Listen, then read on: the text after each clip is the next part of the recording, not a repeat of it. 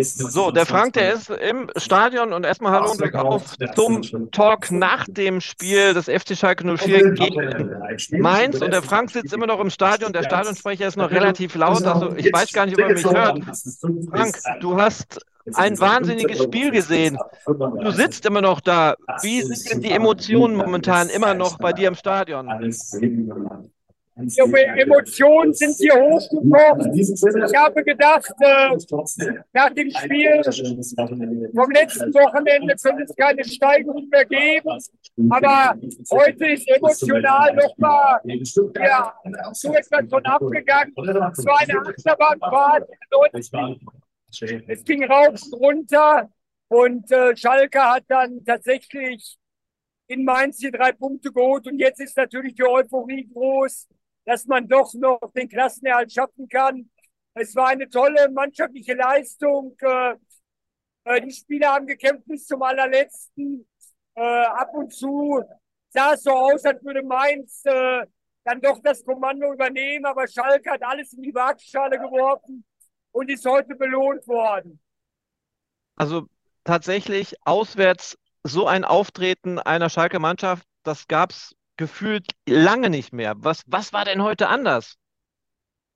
Ja, man muss heute sagen, dass Schalke endlich mal äh, so aufgetreten ist, wie man sie auch zu Hause kennt.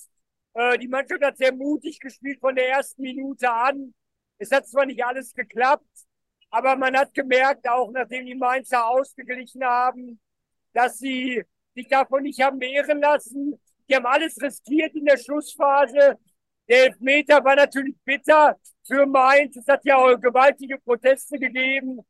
Aber der Schiedsrichter hat sich das nochmal angesehen. Und es war wohl ein klarer Elfmeter und Bült hat die Nerven behalten. Und äh, jetzt träumt natürlich ganz Schalke vom Klassenerhalt. Ja, zu Recht würde ich sagen, weil Schalke steht nämlich zumindest heute, äh, heute Nacht bis morgen, bevor die anderen Spiele äh, angepfiffen werden, auf Platz 14. Das heißt, ein direkter Nicht-Abstiegsplatz, keine Qualifikation nötig. Wenn das so bleiben würde, wäre es natürlich ein riesiger Schritt in Richtung Klassenhalt, klar. Aber jetzt kommt erstmal noch ein Auswärtsspiel Bayern. Ähm, bleiben aber noch kurz beim Spiel gegen Mainz. Fangen wir mal von vorne an.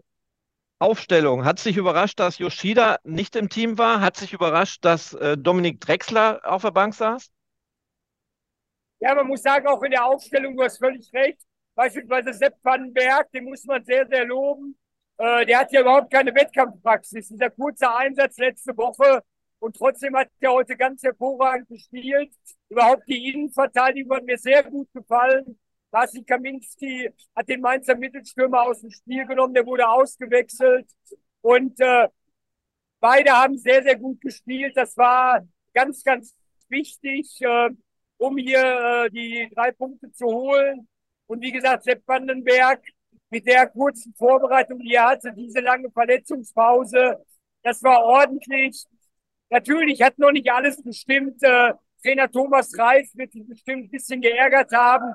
Die Standards waren heute wieder schlecht, gerade in der ersten Halbzeit.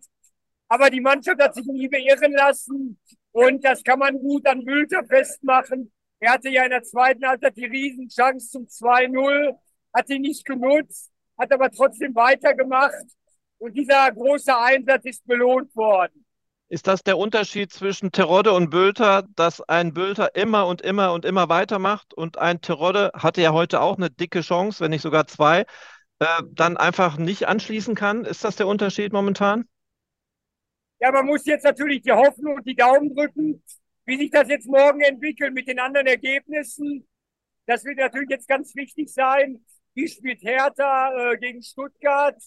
Und äh, aber natürlich gibt sowas jetzt emotionalen, gewaltigen Schub. Äh, man kann aber jetzt, man sollte jetzt nicht so vermessen sein und nächste Woche beim FC Bayern jetzt äh, nochmal so eine Sensation zu erleben. Aber es gibt natürlich Mut für das Heimspiel gegen Frankfurt und dann äh, für das Saisonfinale gegen Leipzig. Äh, Schalke lebt. Heute äh, wurde das nochmal eindrucksvoll dokumentiert. Ja, warten wir erstmal ab, was Werder Bremen zu Hause gegen Bayern macht, wenn da auch äh, ein überraschender Erfolg gelingt. Ich bin mir nicht sicher, ob Schalke nicht auch in München dann eine kleine Chance hat, auch einen Punkt wenigstens zu holen. Also ausgeschlossen finde ich das nicht. mit so einer Leistung. Ja, man hat hier gesehen, dass eben äh, alles jetzt im Kader stimmt. Es ist wieder Zusammenhalt. Und sogar Ralf Fährmann saß heute wieder hier auf der Pressetribüne. Und äh, ich habe ihn beobachtet äh, bei dem Elfmeter, wie er getobt hat, als der Schiedsrichter erstmal gezögert hat. Also hier geht jetzt alles mit. Der ganze Verein ist emotionalisiert. Und äh, wir werden jetzt äh, die nächsten Tage bestimmt äh, noch viel reden, auch über dieses Spiel jetzt hier. Ja, lass uns nichts Negatives heute mehr ansprechen. Lass uns den Erfolg einfach mal so stehen. Schalke hat einen wichtigen Auswärtserfolg gefeiert, 3 zu 2 gewonnen. Bülter mit seinem elften Saisontor und äh, sind jetzt auf einem guten Weg. Frank, dir vielen Dank für deine Zeit. Du hast ja noch einiges zu tun und wir werden dann in der kommenden Woche uns ausführlich auf das nächste Spiel gegen den FC Bayern München vorbereiten. Danke dir und äh, Glück auf.